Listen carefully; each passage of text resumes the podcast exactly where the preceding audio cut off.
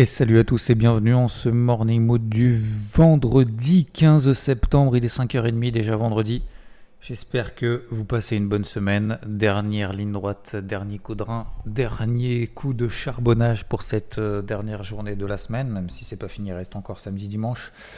Alors, hier, nous avons eu euh, pas mal d'éléments. Nous avons eu déjà la Banque Centrale Européenne, nous avons eu quelques statistiques macroéconomiques, notamment aux États-Unis nous avons eu une réaction de marché positive. Pourquoi alors que la Banque Centrale Européenne a créé une semi-surprise C'était vraiment moite-moite entre les anticipations d'une hausse de taux de la BCE et d'un statu quo de la BCE, mais la BCE a décidé d'être un peu plus agressive parce qu'en fait, bah, se faire du mal, ça fait du bien. Ça veut dire quoi? Ça veut dire qu'en fait, le marché n'était pas vraiment persuadé qu'il fallait forcément augmenter les taux directeurs, sachant que la Fed fait une pause pour le moment. Euh, il n'y a pas des chiffres d'inflation notamment qui sont particulièrement inquiétants, même si euh, ça baisse pas aussi rapidement finalement que ce que la Banque Centrale Européenne le souhaite. Mais en faisant ça, euh, bah, la BCE lutte contre l'inflation, je pense que tout le monde a compris le principe. Donc on est passé de 4,25% à 4,5% hein, sur les taux directeurs, pour info.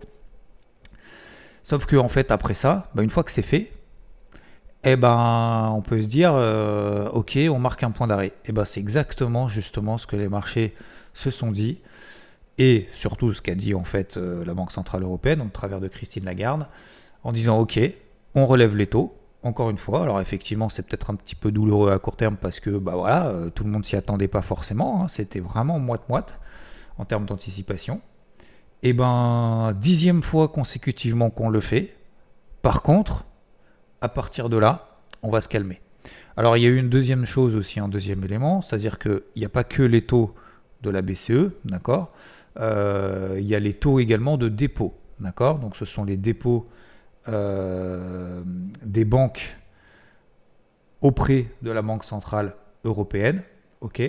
Qui lève, relève son taux de dépôt au plus haut depuis la création de l'euro, donc en 1999, hein, ça ne nous rajeunit pas, depuis 1999, donc désormais le taux de dépôt euh, de la BCE est à 4%.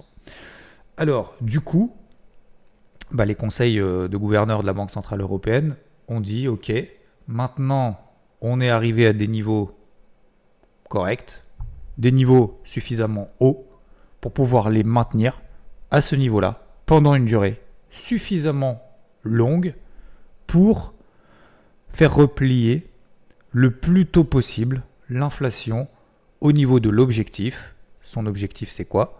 C'est 2% d'inflation.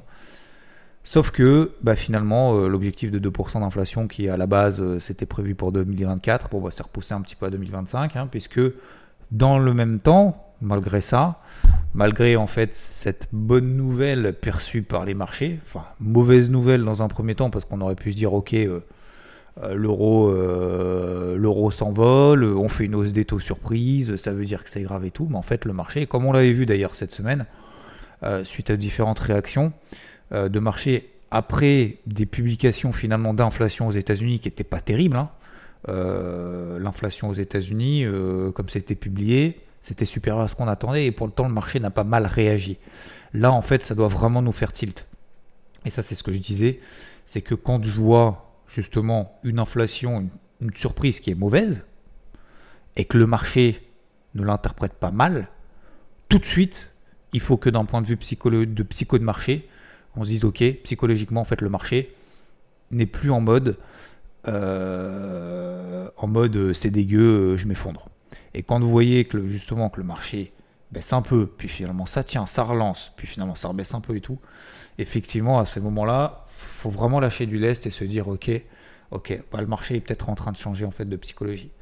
Donc je reviens sur mon, mes objectifs en fait d'inflation de la Banque Centrale Européenne. Euh, on est aujourd'hui à un taux de 5,3% d'inflation en zone euro. On devrait passer l'année prochaine à 3,5% alors que initialement, il y a quelques semaines, les prévisions c'était plutôt 3%. Donc c'est-à-dire qu'en plus de ça, on a la Banque Centrale Européenne qui relève ses prévisions d'inflation. 3% l'année, 3,5% l'année prochaine au lieu de 3% euh, euh, précédemment anticipé.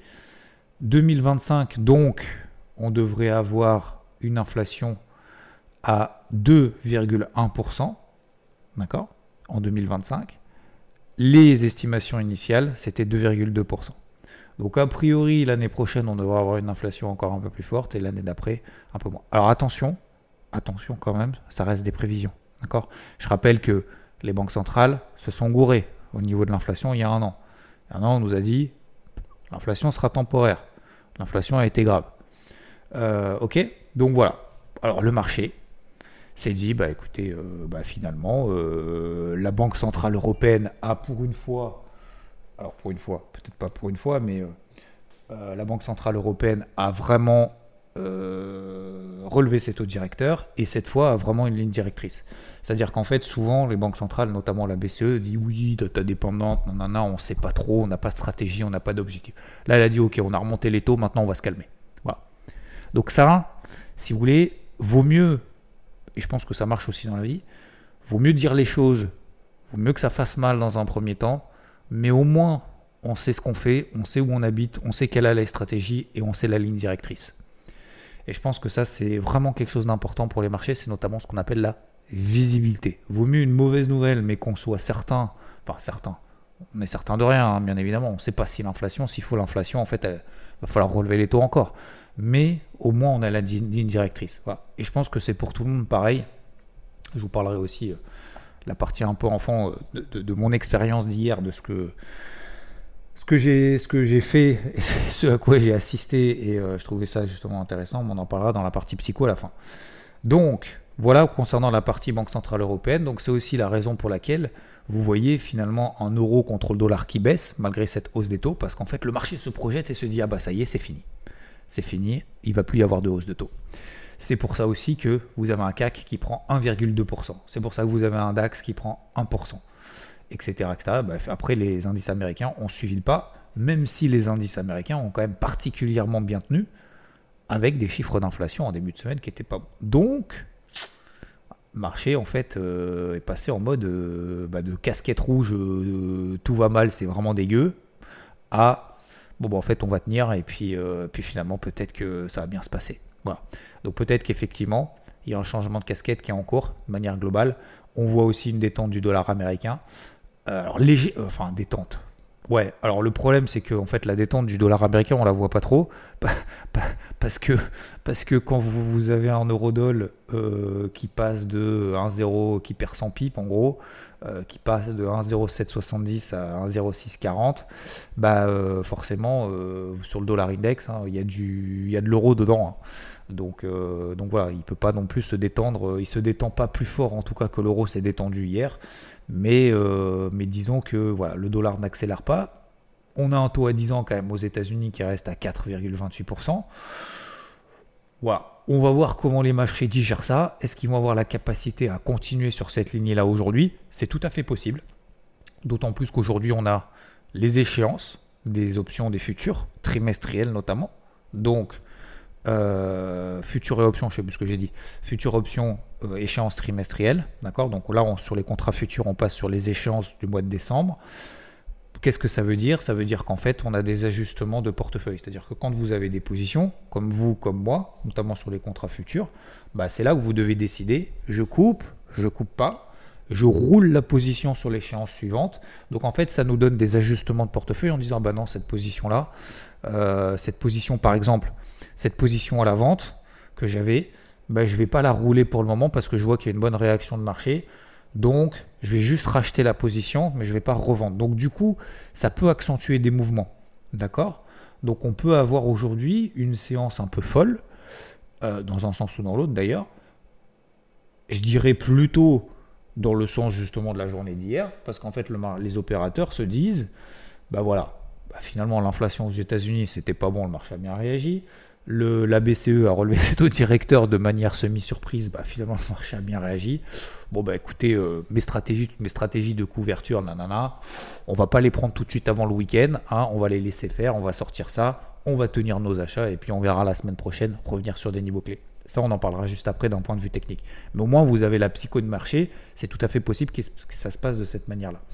Deuxième chose, donc, vente, on a eu aussi, donc ça c'était 14h15, on a eu les taux. 14h30, on a eu des statistiques macroéconomiques aux États-Unis. Deux choses. Vente au détail aux États-Unis, meilleur que prévu. Euh, donc ça veut dire quoi? Meilleur que prévu. Ah bah pas de récession, euh, l'économie américaine est solide, euh, c'est pas la crise, nanana, nanana. Donc malgré les chiffres d'inflation, voilà, malgré la hausse des taux, et eh ben finalement l'économie américaine reste toujours solide. C'est aussi la raison pour laquelle bah, finalement le dollar tient bien. Deuxième chose, on a eu le PPI, indice des prix à la production aux États-Unis. Ça, vous savez que l'indice des prix à la production, on projette ça après sur les prix à la consommation ensuite. Il y a deux choses. Il y a eu le PPI, l'indice des prix à la production, qui a été largement supérieur à ce qu'on attendait. 0,7% contre 0,4% attendu. là, vous dites, c'est mauvaise nouvelle de ouf. Sauf qu'on a le corps PPI. Le corps PPI, c'est quoi? Normalement, vous le savez maintenant, comme le corps CPI, sauf que c'est corps PPI. Donc, indice des prix, corps CPI, indice des prix à la, consommation. Euh, PPI, indice des prix à la production. Le corps, c'est on exclut alimentation et énergie parce que ce sont deux composantes de l'indice des prix qui sont très volatiles. Et vous savez que les cours du pétrole sont passés de 70 dollars le baril, 71, aujourd'hui à plus de 94 dollars le baril. On est à 94 dollars ce matin. Et on en a parlé hier. Hein. Je vous le disais, hein, pétrole, pétrole, pétrole. Il se passe un truc, c'est en train de progresser. On a pris 2% hier encore sur le pétrole. Euh, bref, donc, euh, qu'est-ce que je disais? Oui, l'indice des prix à la production, si on exclut donc ces composantes-là, donc c'est ce qu'on appelle un peu la, je ne sais pas si on appelle ça le prix à la production intrinsèque, mais en gros, vous excluez tout et vous dites, voilà, en gros, euh, hors ça, qu'est-ce qui se passe quoi? Bah en fait, c'est conforme à ce qu'on attendait. Donc c'est pas pire que prévu. C'est pas meilleur, mais c'est pas pire. 0,2%, le corps PPI. Donc le marché là aussi s'est dit, ah, pas de mauvaise nouvelle, bonne nouvelle. Donc le marché est en train peut-être aussi de switcher d'un point de vue psychologique, en train de se dire merde, en fait, enfin merde, pas merde, au contraire, euh, les banques centrales ont fait le taf, elles l'ont fait, l'économie finalement ça va pas si mal que ça, parce qu'on broyait du noir, hein, moi le premier. Hein. Euh, la semaine dernière, euh, les chiffres étaient quand même tous pourris depuis ces dernières semaines, depuis la, rentrée. tous les chiffres étaient mauvais, etc.. Et d'ailleurs, c'est pour ça qu'au mois d'août, en fait, tous les marchés ont commencé à baisser. Et là, peut-être qu'on se dit, bon, finalement, peut-être qu'on a, peut-être qu'on a vu un peu trop, peut-être qu'on a un peu trop broyé du noir. Vous voyez ce que je veux dire? On a du coup le secteur bancaire qui a pris, euh, je crois, 2% quasiment hier. Euh, pareil pour le secteur immobilier qui a pris quasiment 3%. En mode, bon, bah, on relève les taux, bah, hop, c'est bon pour les banques. Secteur immobilier, bon, bah, finalement, euh, la crise immobilière, bah, peut-être que voilà, les prix se sont juste ajustés et du coup, on est en train de se projeter, en train de dire les taux vont peut-être baisser à partir de l'année prochaine. Parce que du coup, aujourd'hui, d'ailleurs, on n'en a pas parlé, ça tombe bien parce que je vais en parler. Euh, les taux à partir de l'année prochaine vont baisser, notamment la Banque centrale américaine. À partir du mois de juin, on va voir, on va commencer à faire baisser les taux et donc ça va faire tampon sur les prix de l'IMO. Voilà. Donc on est au plus haut quand même depuis 6 mois hein, sur le secteur immobilier. Hallucinant, alors que les taux sont au plus haut. Incroyable. Secteur de l'énergie, vous vous en doutez, avec des cours du pétrole qui sont à 94 dollars. Bon, bah, plus 2,5%. Voilà. Donc, banque, IMO, secteur, euh, secteur de l'énergie, hop, le trio gagnant. Voilà pour la partie macro de manière générale. Et ça me fait justement la transition avec la partie microéconomique. Vous voyez qu'on fait macro, zone géographique, on fait la partie euh, sectorielle. Vous me direz, ça va euh, dans, le, dans le Morning Moon. Vous voyez, je suis en train de m'organiser. J'ai fait toute une feuille justement avec des points clés, comme ça au moins, je pars pas en sucette sur des. J'espère que ça vous ira. Hein. Euh, sur des, explications trop psycho, un petit peu au milieu, etc. Partir dans tous les sens. Ok, je fais la partie psycho à la fin. Euh, ensuite, donc la partie micro maintenant, plus spécifiquement, on a euh, notamment une IPO, d'accord? Une IPO aux États-Unis, la plus grosse introduction aux États-Unis depuis 2021 euh, aux États-Unis. Ok? Donc c'était euh, ARM qui, a publié. ARM qui, qui s'est introduit donc en bourse hier. ok en levant 5 milliards de dollars et on est dans le mode, dans le monde de la tech, dans euh, les microprocesseurs. Donc, euh, bah, écoutez, euh, je crois que visiblement ça s'est plutôt bien passé. on a ARM qui s'était échangé du coup hier à 56 dollars, ok, et c'est largement au-dessus justement de ce que s'était fixé l'entreprise à 51 dollars. Donc, voilà, je ne vais pas trop rentrer dans les détails ce matin là-dessus, mais on pourra peut-être faire un, faire un truc là-dessus. Je ferai peut-être justement des, peut-être des podcasts euh, en amont ou des trucs comme ça euh, sur des sujets un peu plus spécifiques. Mais euh, voilà, vous voyez qu'en fait, il y a quand même aussi de l'activité au niveau des entreprises. On a également Deliveroo, bah, vous connaissez probablement, hein, qui a pris 6% hier, rumeur d'OPA. voilà, donc finalement, ça veut dire aussi pourquoi je parle de ça parce que ça veut dire qu'il y a quand même des introductions en bourse sur ces niveaux clés, sur ces niveaux importants quand même sur les marchés qui, se mettent euh, qui se mettent en place. Et puis, bah, il y a de l'appétit pour le risque quand même. Hein. Il y a de l'appétit pour le risque, clairement.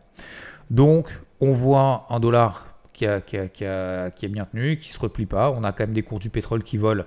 Bah, ça n'inquiète pas les marchés. De l'inflation aux États-Unis qui baisse pas, ça n'inquiète pas les marchés. Des banques centrales qui continuent à augmenter leur taux directeur, ça n'inquiète pas parce qu'on se dit bah, peut-être qu'ils vont les baisser à partir de dans quelques mois et qu'on est en train de voir en fait le bout du Du tunnel. En gros, c'est ça. En gros, c'est ça. Vous dites, ça y est, enfin, je vois le bout du tunnel. Bon, bah finalement, allez, on y va, on appuie un peu plus. Ça y est, on arrive au bout de la ligne droite. C'est comme un semi-marathon que je n'ai jamais fait et que je ferai au mois de mars si j'ai encore les jambes et les poumons pour le faire. Mais je m'imagine au dernier kilomètre, tu vois, tu vois la ligne d'arrivée, tu dis j'en peux plus, je suis mort, j'ai tout donné. Mais tu dis hop, je donne un dernier coup de rein, ça va bien se passer. Alors après, peut-être que tu vas t'effondrer parce que tu vas pas y arriver. Mais voilà, il faut pas, par contre, il faut pas qu'il y ait 10 bornes de plus, hein, parce que sinon, tu vas clamser. Mais, euh, mais voilà, cette image me parle. J'espère que ça vous parlera aussi. Euh, voilà. On passe à la partie technique. Euh, partie technique. Je vous donne des zones de polarité tous les jours. hier, je vous en donnais, je crois, sur IVT. enfin, sur IVT, oui. Je ne sais pas si je vous ai donné ici dans le Morning Wood ou pas. Je vous ai donné des zones de polarité. Ces zones de polarité, elles me servent en fait à avoir des points de repère. Je vous le dis tous les jours, mais c'est important pour moi de le rappeler parce que euh, voilà, euh, c'est ce qui nous permet justement d'avoir cette prise de recul en se disant ah c'est plutôt haussier, ah c'est plutôt baissier. Et eh bien tous les indices aujourd'hui sont au-dessus des zones de polarité, tous. Donc casquette verte intraday. C'est tout. Donc hier ce que j'ai fait, je vais vous expliquer ce que j'ai fait. Euh, j'ai peut-être fait aussi une petite erreur, mais hier, ce que j'ai fait, j'ai pris euh, l'indice le plus faible, parce hier, en fait, ça naviguait jusqu'à ce que justement la, Banque Centrale Européenne relève ses taux directeurs. globalement, en fait, les marchés ne savaient pas trop sur, sur quel pied danser. Donc, donc voilà, jusqu'à 14h, il y avait quand même des indices qui étaient sous des zones de polarité, le Nasdaq et le Dow Jones. J'ai pris l'indice le plus faible, le Dow Jones. On était sous ma zone de polarité des 34 007. J'étais toujours à la vente d'ailleurs sur le Dow Jones. Sous 34 qu'est-ce qui se passe? Euh, bah, J'ai une polarité négative. Euh, il y a les indices européens qui tiennent très bien. Ok, donc on peut payer les indices euh, européens, il n'y a pas de problème. Zone de polarité sur le DAX, 15 725. on est largement au-dessus. CAC 40, 7250. On est au-dessus. Ok. Le SP500, c'est 4475. C'est la zone de polarité. Ok, et je crois que effectivement à 14h, on était aussi là-dessus, au-dessus. Le Dow Jones et le Nasdaq, non. Alors j'ai décidé, c'était pas les bons chevaux, c'était peut-être pas la bonne stratégie, c'était pas la bonne stratégie en tout cas parce que ce matin on est justement au plus haut. Mais je vous le dis quand ça se passe bien, je vous le dis quand ça se passe mal et je vous dis ce que je fais quand je fais des pertes, quand je fais des gains. Parce que c'est important pour la psycho. Enfin pour la psycho, pour la compréhension aussi hein, de manière générale. Le Dow Jones sous 34007, j'ai un signal avant 14h. J'arrive sur cette zone, j'ai un signal. Qu'est-ce que je fais? J'ai ma polarité, on est en dessous. Borne haute d'un range dans lequel on évolue depuis euh, en horaire. Vous regardez, euh, depuis, euh, ça fait quoi? Ça fait depuis lundi en fait. On est entre 34007 et 34006. Ça fait 4 jours que je vends les 34007. Systématiquement, ça marche. À votre avis, si ça marche, je vais arrêter ou pas? Non, bah, ça marche, continue. Donc je revends 34007. J'ai encore des positions la moitié de la position, vous vous souvenez, où j'avais pris 100 points sur un TP1. Donc j'avais allégé le boîtier, la position de la veille, plus 100 points sur la moitié. L'autre moitié, je mets le stop la BE. Et je laisse courir. euh, J'avais un objectif à 34 002. Euh, peu importe. On arrive sur cette zone. J'ai un signal. J'y retourne. Par contre, par contre, j'y retourne, mais je vois très bien que les marchés tiennent. Donc qu'est-ce que je fais? Bah, Je mets un stop fixe juste au-dessus des 34 007. J'ai mis à 34 703, enfin peu importe. Euh, 34 007, d'accord? Donc je prends cette position à la vente. Je risque en gros 35, entre 35 et 40 points. D'accord? Donc je vais arrondir à 40, peu importe, même si c'était un peu en dessous, on s'en fout. Euh, 40 points. Pourquoi? Parce que je sais que le marché il doit réagir tout de suite et je veux que le marché me donne raison tout de suite. Je vois que le marché tient en Europe, etc. J'y retourne. Si ça part, d'accord, ça peut partir très très vite. À la hausse, hein, je parle. Donc je veux pas être coincé. Je veux pas être coincé. J'ai ma zone de polarité pile poil. Je vois que le Nasdaq, lui, 15004, bon, bon voilà, il y arrive, il y arrive pas, il passe un petit peu au-dessus, un petit peu en dessous. Je vois que le SP500 est déjà au-dessus. Donc, euh, qu'est-ce que je fais? Je prends la position, je mets le stop loss, je prends par contre, parenthèse, minute, euh, money management, je prends quelle taille de position Parce que ça, on n'en parle pas. On parle des points, oui, je veux gagner 100 points, je veux gagner nanana. Mais en fait, la taille de la position, pour moi, c'est le, nerf de la guerre. C'est euh, c'est- ce qui compte, en fait, dans la gestion de sa position, dans la gestion de sa psychologie, dans la gestion de qu'est-ce que je vais faire, etc. Je prends la même taille de position que j'ai clôturé, c'est pour ça que je vous en ai parlé, la veille. J'ai clôturé à plus 100 points sur une moitié de position, je reprends cette moitié de position. J'avais 4 lots, par exemple, n'importe quoi, sur le Dow Jones, J'ai allégé deux lots en bas, à plus 100 points, je reprends ces deux lots. J'avais que deux lots, j'en ai allégé un, je reprends un. Je prends exactement la même taille de position. Donc du coup, bah, qu'est-ce qui s'est passé? Bah, Le marché finalement m'a donné tort. J'ai pris ma perte sur cette moitié de position. J'ai pris mon stop loss ABE au cours d'entrée de la position que j'avais encore la veille. Donc du coup, j'ai rendu au marché à peu près un tiers euh, de, euh, du gain que j'avais fait la veille. C'est grave C'est pas grave, j'ai quand même gagné. Deuxièmement, ce qui est plus, ce qui est plus emmerdant, c'est qu'effectivement derrière pour River, c'est moi, c'est là où euh, j'arrive pas. Enfin, c'est pas que j'y arrive pas, c'est que je veux pas. Reverse tout de suite une position. Alors peut-être à tort, probablement, mais passer de vendeur à acheteur tout de suite, euh, pour moi c'est un petit peu dangereux parce que le marché peut me donner raison ensuite, c'est-à-dire une deuxième cartouche. C'est pour ça que sur UVT, j'ai envoyé une deuxième notification ensuite en disant si le Dow Jones repasse, réintègre à nouveau ces 34 007 qui est la borne haute du range dans lequel on était en, sur le Dow Jones sous les 34 007. Si le Nasdaq s'installe bien sous 15 004, etc., alors à ce moment-là, effectivement, je prendrai à nouveau une position. Mais je ne peux pas payer, pas passer de vendeur à acheteur tout de suite. Par contre, par contre, et attention, on voit bien les oreilles, passer de vendeur à acheteur sur le même actif, non, que ça ne nous empêche pas d'acheter des actifs qui surperforment, qui montent plus vite que les autres. J'en ai vu hier qui ont dit, et je trouve ça grave, ah mais j'ai pas acheté le DAX parce que j'étais vendeur sur le dos. Alors effectivement, je peux comprendre que le Dow Jones, il va pas perdre 3% alors que le DAX en gagne 3. On est bien d'accord. Mais au moment où j'expliquais ça, le Dow Jones perdait 100 points. On est passé de 34 008 à 34 007. Le DAX en perdait 0. Donc ça veut dire que le Dow Jones peut perdre 100 points. Le DAX peut ne pas en perdre. Ça veut dire que le DAX peut monter avec un Dow Jones qui ne bouge pas. C'est tout à fait possible. Ça, faut, ça à un moment donné, euh, je pense qu'il faut comprendre que le Dow Jones, ce sont des entreprises américaines sur l'industrie, secteur industriel. À un moment donné, il faut comprendre que le Nasdaq, c'est effectivement des entreprises américaines, mais sur le secteur techno.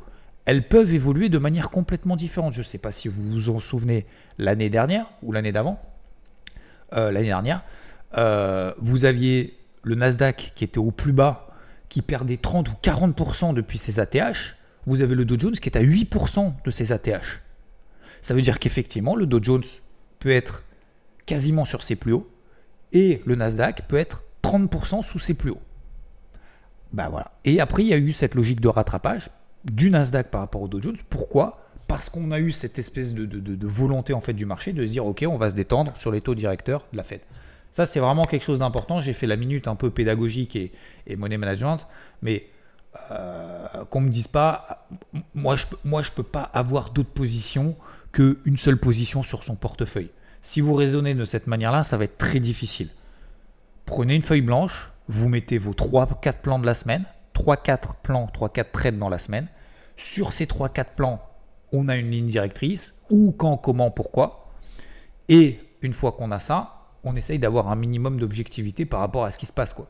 Donc, toutes les polarités sont positives sur tous les indices.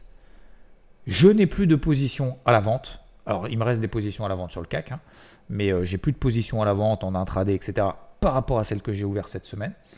Euh, on a, on voit très bien un dollar qui est un peu plutôt en train de se détendre. Alors, comment est-ce que je vois que le dollar se détend un peu? Parce que je regarde le gold. Le gold, on est à 1900 dollars, on est à 1915. Je vous le répète hein, sur le gold. Hein. À 1900 dollars, je paye.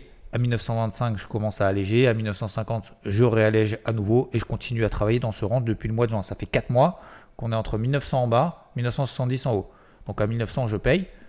1890, 1900, 1910, peu importe. Euh, ça remonte un peu, j'allège. Je travaille la position.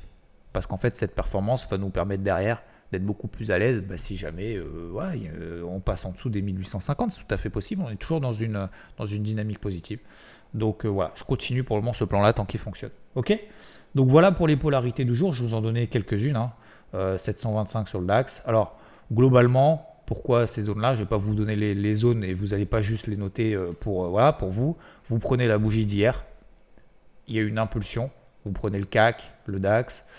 vous prenez, alors c'est moins le cas sur les indices américains, c'est un petit peu plus délicat, mais surtout CAC et DAX, vous prenez, en fait, je prends la moitié de la, la bougie impulsive d'hier, Tant qu'on ne retrace pas la moitié de la bougie impulsive d'hier, d'accord, à la baisse, on est toujours dans cette dynamique positive. La deuxième chose, sur les indices américains, vu qu'il n'y a pas d'impulsion, bah, je prends les plus bas d'hier. Donc les plus bas d'hier, ça tombe bien parce que grosso modo, c'est les polarités en fait que je vous ai déjà données. Hein. SP500, c'est 4000, ma polarité c'était 4475. Hier, le plus bas d'hier, c'est 4481 quasiment. D'accord? Donc vous voyez que très bien qu'on est au-dessus. Dow Jones, c'était 34007. Bah, c'est le plus bas de la bougie d'hier, quasiment l'open en extrême, 34007, 34686, je crois, un truc comme ça. D'accord? Donc vous voyez que tant qu'on repasse pas là en dessous, eh ben, on est sur des polarités positives. D'accord? En plus, on a les quatre sorcières, je vous rappelle. Donc peut-être que ça peut justement accentuer ces mouvements. Voilà pour, euh, pour aujourd'hui. Moi, j'ai aussi une position, euh, des positions euh, qui se sont déclenchées. Donc, j'ai toujours les positions, je vous rappelle, sur les, sur les cryptos, hein. notamment Ether, notamment Litecoin. Et j'ai un autre euh, ordre qui s'est déclenché sur ETC, Ethereum classique, qui tient bien cette zone. Donc euh, voilà, j'avais mis des alertes au-dessus de la tête. Il me fallait des breakouts aussi daily. J'ai eu des breakouts aussi daily. Ça va y aller, ça va pas y aller. J'ai pas de boule de cristal. Par contre, j'attendais une réaction de marché assez positive. Bah, la réaction de marché, en fait, elle est en train d'avoir lieu. Peut-être qu'on n'aura pas en fait le spike de 10% en dessous euh, sur l'Ether à 1400, etc., etc. Donc c'est cool. Voilà pourquoi je vous ai dit aussi que je clôturais pas toutes les positions. Beaucoup m'ont dit pourquoi tu coupes pas, pourquoi tu coupes pas Mais parce qu'en fait j'ai envie de rester en position parce que pour le moment c'est pas, pas horrible. On pourrait avoir un spike, mais euh, ça fait partie des hypothèses de travail, mais c'est pas le cas. D'accord? Donc voilà. Euh, voilà globalement pour cette, euh, pour cette revue de manière générale. J'espère que ça vous va cette nouvelle organisation. C'est pas fini. Il y a la partie psycho très rapidement. Hier, j'étais réunion parents-prof. Alors, Merci de mettre des réunions parents prof, hein, euh, messieurs, messieurs, dames, les professeurs. Vous allez me dire, euh, effectivement, euh, l'agenda de tout le monde est assez chargé. Mais c'est vrai que le jour de la, la, Coupe du Monde de rugby, disons que j'y ai passé quasiment 3 heures hier. à 21h, j'y étais encore. Et c'est vrai que bon, quand vous allez la, Coupe du Monde de rugby qui est en France, bon, je regardais la montre toutes les minutes à un moment donné à la fin. Bon, bref. Mais du coup, non, je trouvais ça assez, très, très brièvement. J'ai trouvé assez la réaction des, des parents, parce que c'était parents-profs, non, non, non, les profs expliquaient leur truc, et les parents étaient, je trouve, vachement attaché, et ça m'a fait penser en fait complètement au trading, aux notes. Comment c'est noté? Comment sont les interrogations? C'est quoi les coefficients et tout? Et en mode, alors ouais, ça c'est coefficient. Alors les trucs à la, à la maison, c'est coefficient machin. Les trucs à, l'école, c'est euh, tel coefficient. Donc du coup, telle matière, c'est oui, ça c'est tout coefficient 1. Il faut faire attention à ça, il faut faire nanana. Et en fait, on se dit ok, pour avoir des bonnes notes, comment ça marche, nanana. Et en fait, au lieu de se concentrer sur le processus, on se concentre sur le résultat.